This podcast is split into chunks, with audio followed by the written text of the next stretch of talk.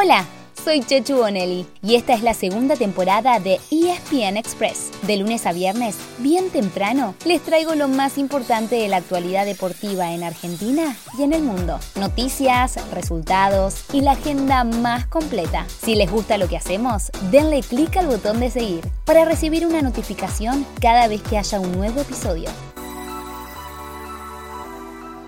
Hola, hola, ¿cómo les va? ¿Cómo vivieron el fin de semana de clásicos? Hoy, que ya es lunes, ¿se despertaron con una sonrisa o preferirían quedarse todo el día en la cama? Nosotros lo vivimos a pleno y les traemos, como siempre, la mejor información. Empecemos que hay mucho para escuchar. Se queda Armani, quiere cubrir Pires, Villa, Villa, Villa.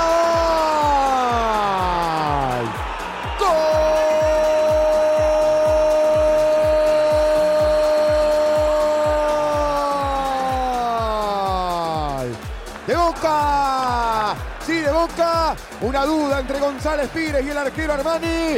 Lo aprovechó Villa y el colombiano dice que aquí en el Monumental Boca le gana River por 1 a 0.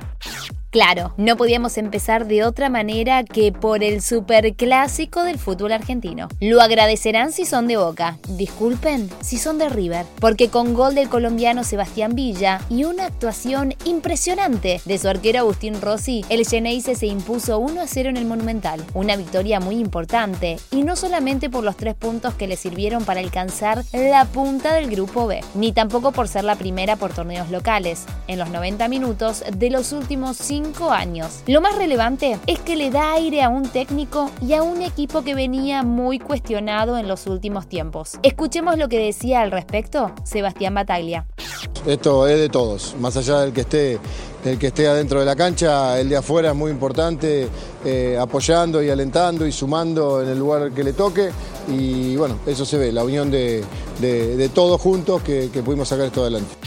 ¿Qué otros resultados hubo en la fecha de clásicos de la Copa de la Liga? Hubo tres empates, el 1 a 1 entre Gimnasia y Estudiantes, con gol de Tripero sobre la hora, y 2 0 a 0, San Lorenzo con Huracán y Unión ante Colón. También tres victorias visitantes muy festejadas, el 2 a 1 de Racing frente a Independiente, el 1 a 0 de Banfield ante Lanús y el 1 a 0 de Newell's frente a Central. Y tres triunfos locales, todos el viernes. Aldo Civi derrotó 3 a 1 a Patronato, Barracas 2 a 1 a Sarmiento y hubo una goleada 4 a 0 de Tigre contra Platense. ¿Qué es lo que falta? Hoy a las 19.15 chocan Defensa y Arsenal y a las 21.30 Argentinos y Vélez. Y mañana en los mismos horarios Atlético Tucumán Central Córdoba y Talleres Godoy Cruz.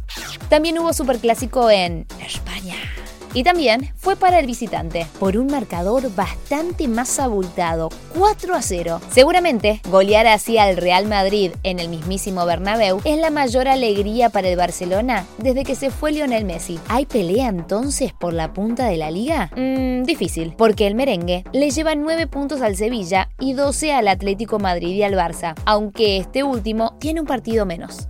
Hablando de Messi, no estuvo en el clásico entre el PSG y el Mónaco, y su equipo lo extrañó porque cayó 3 a 0. La punta no corre riesgo, ya que le lleva 12 puntos al Marsella, pero la imagen que viene dejando el equipo no mejora. Hablando de punteros, en Italia ganaron tanto el Milan como su escolta, el Napoli. Y el Inter dejó puntos en el camino, igualando 1 a 1 con la Fiorentina. Quedó a 6, pero con un partido pendiente. En Alemania se alejó el Bayern Múnich, que goleó 4 a 0 a Unión Berlín. Le sacó 6 puntos al Borussia Dortmund, que solamente empató. En Inglaterra hubo cuartos de final de la FA Cup y los cuatro ganadores se cruzarán así. Crystal Palace con Chelsea, Manchester City con Liverpool. Estos dos últimos, además, son los grandes candidatos al título de la Premier. Un dato más de fútbol. El viernes se sortearon los cuartos de final de la UEFA Champions League. Las series serán Benfica-Liverpool, Villarreal-Bayern, Manchester City-Atlético Madrid y Chelsea-Real Madrid. Pero eso será recién en abril, después de que terminen las eliminatorias y se sorteen los grupos del Mundial 2022. Bandera cuadros ganó Charles Leclerc y ganó Ferrari en la Fórmula 1, impresionante. Viene el segundo también, Carlos Sainz, 1-2, sólido, compacto del equipo de Maranello, hace historia en Bahrein, gran victoria de Ferrari. Vamos en modo ultra veloz al repaso del polideportivo. Empezó la Fórmula 1 con doblete de Ferrari en el Gran Premio de Bahrein. El ganador fue el monegasco Charles Leclerc y segundo el español Carlos Sainz. Lewis Hamilton fue tercero y el actual campeón del mundo, el neerlandés Max Verstappen, se retiró a dos vueltas para el final. Mientras tanto, en MotoGP, Miguel Oliveira se quedó con el Gran Premio de Indonesia, por delante del actual campeón mundial, Fabio Quartararo.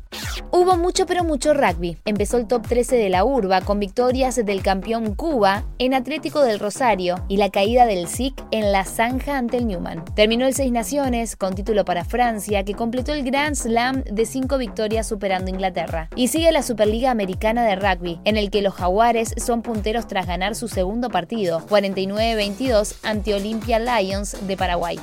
No se vayan, que todavía no terminamos. En la Pro League, India le ahogó el festejo dos veces a los Leones. El sábado empataron en el último minuto, pero Argentina ganó en punto bonus en penales. En cambio, el domingo el triunfo fue para India en la última jugada. Y en el tenis, se terminó el invicto de Rafael Nadal en 2022 al perder la final de Indian Wells frente a Taylor Fritz. A mediados de semana arranca otro Master 1000, el de Miami, que también se podrá seguir por Star Plus. Les dijimos que había mucha información. Ahora se viene un de días más tranquilos, pero desde el jueves se juega la última doble fecha rumbo a Qatar. Pero de eso, mejor empezamos a hablar mañana. ¿Qué les parece? ¿Nos esperan?